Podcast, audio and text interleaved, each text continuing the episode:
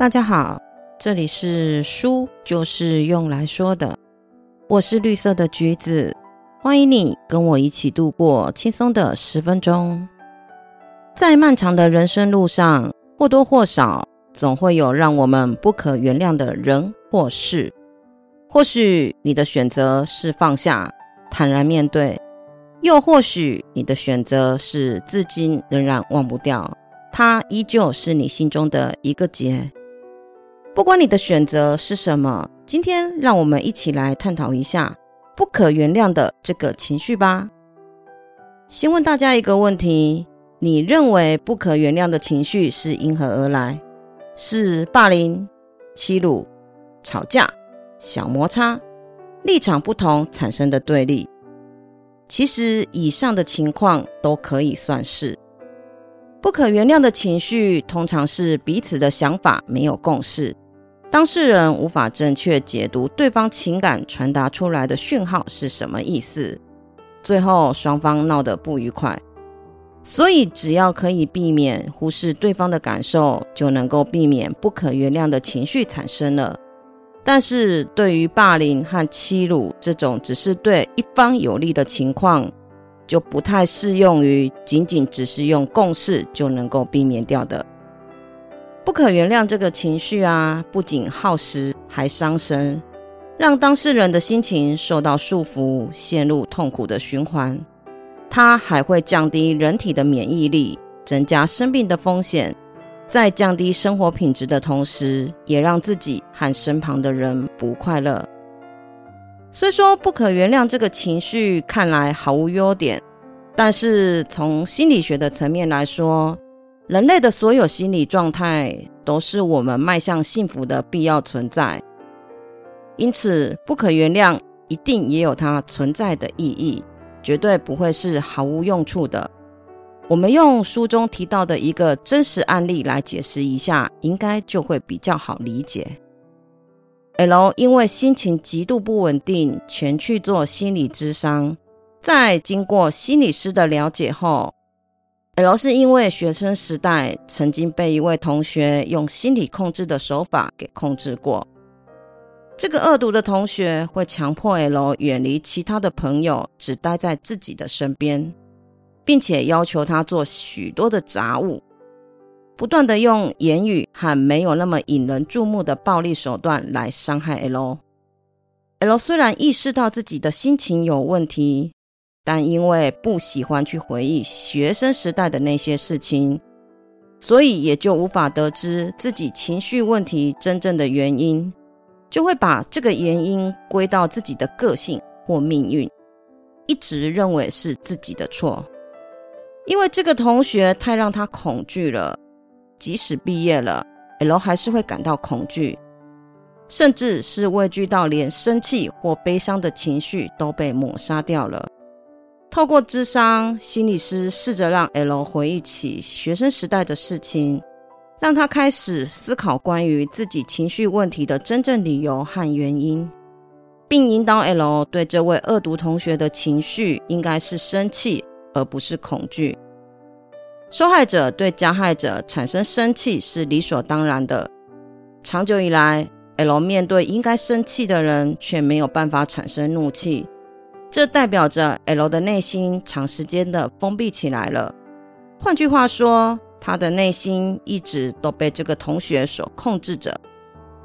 对 L 来说，能够恢复生气和对这个恶毒的同学产生不可原谅的情绪，就等于是恢复了自己的内心，不用像过往一样，人生都被别人给剥夺了。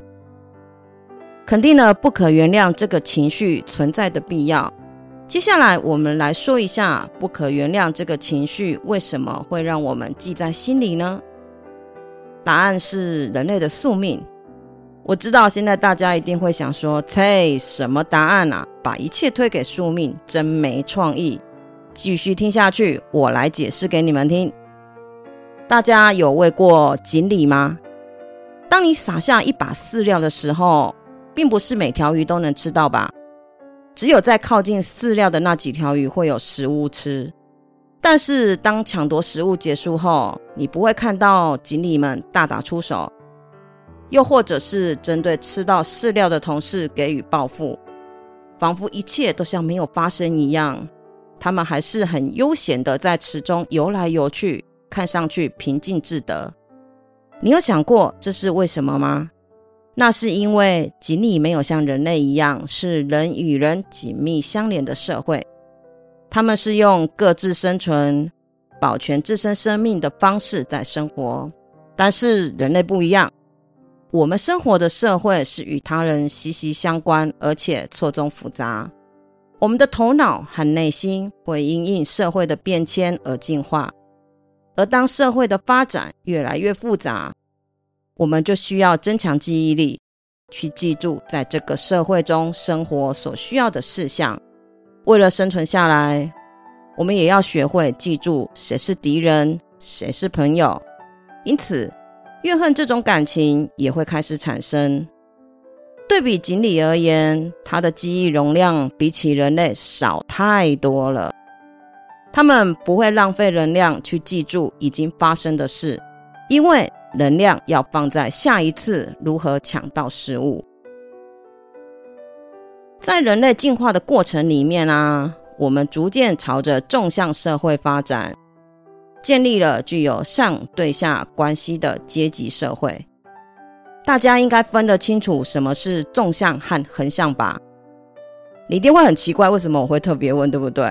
跟你们讲一件事情，因为我分不太清楚，我每一次啊都要用手画一下才会知道。哦，原来是这样啊！哦，拉回来，拉回来，离题了。在这个社会结构下生存的人们啊，也开始有了社会比较的现象。什么是社会比较？就是经常在日常生活中无意识的将自己与别人进行比较。嗯，大家都看过哆啦 A 梦吧？胖虎和小夫会经常把大雄当成笨蛋，这就是透过社会比较的行为满足了他们的优越感，让他们觉得自我感觉良好。当然啦，有比较就会有输赢嘛，比赢了就像胖夫、小夫一样有优越感。那万一输了呢？那就是产生自卑感喽。我们会将让我们感到自卑、带给我们痛苦的人当成敌人，因为无法坦然的去尊敬他们，也无法使用把他们暴打一顿之类的方式来出气，所以这份痛苦也就没有办法有出口。时间一久，不但容易生病，甚至还有可能会变成精神分裂症。聪明的大脑啊，就想到了解决的方法，贬低别人，抬高自己的这个社会价值法则就诞生了。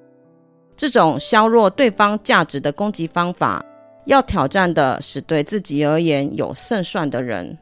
如果你的对手是一个全能型的人才，这个法则自然就是失效的。对于充满自卑感的人而言，必须要有一个能贬低的某人，这样才能够证明自己的价值。也因为这样的状况，不可原谅的心情就又被放大了。提升自己的社会价值和自尊心，到底有什么好处啊？值得让我们拼尽全力呢？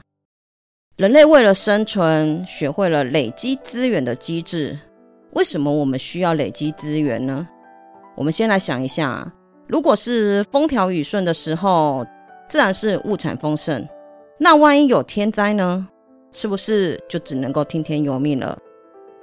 所以人类建立了经济和物流系统，把多余的东西和别人交换，让彼此变得更富有。这种以物易物的行为，是以双方的信用为基础发生的。我想你一定不会要跟一个不值得信任的人进行交易，对吧？所以在货币发明以前，一切的交易依据都是信用两个字。要获得较高的地位和信誉，你才能够换到更多更好的资源。那要怎样才能够提高社会地位呢？答案就是提升自己的社会价值。这也就是大家抢破头的原因了。以物易物很难有公平的标准啊！人类为了要让经济活动更顺畅，所以就发明了货币，可以用它来兑换东西，累积自己所需要的必要资源，以备不时之需。因为累积，我们成功的消除了好时机和坏时机的差异，减少了饿死的风险。但是也因为累积，我们把全部的人事物都累积了起来，当中就包括了不可原谅的心情、不可原谅的人，甚至是怨恨、嫉妒的这种情绪，统统记在心中。这种累积的方式已经延续了数万年之久。所以，这就是我说的人类的宿命。对于不可原谅的情绪，作者提出了运用感谢的态度来避免这种感觉。我们日常生活中啊，一定或多或少有接受过别人的好意。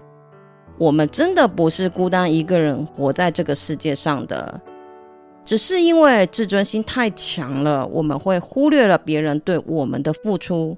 试着让自己的内心住进许多值得感谢的人。当我们有了可以由衷感谢的对象的人，就可以放下某个无法真心感谢的人了。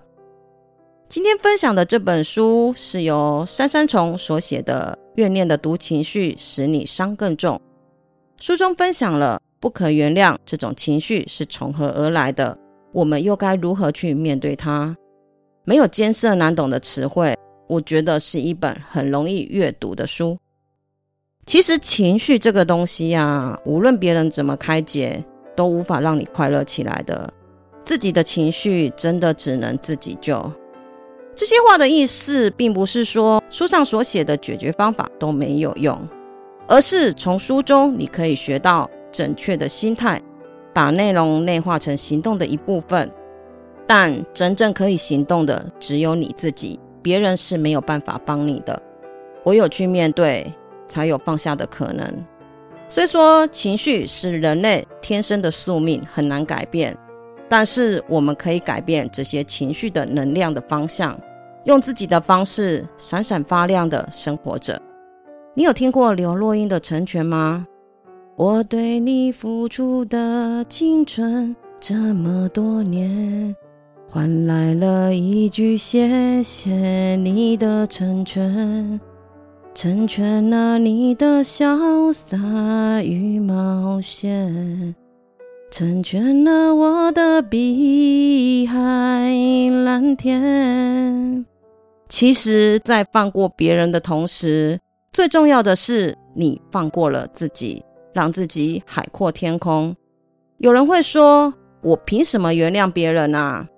其实就凭你可以自由。谢谢你今天的收听，你的追踪是我成长的养分，动动手指让我可以慢慢的长大。希望今天的内容可以给你一点点新的想法。我们下次见，拜拜。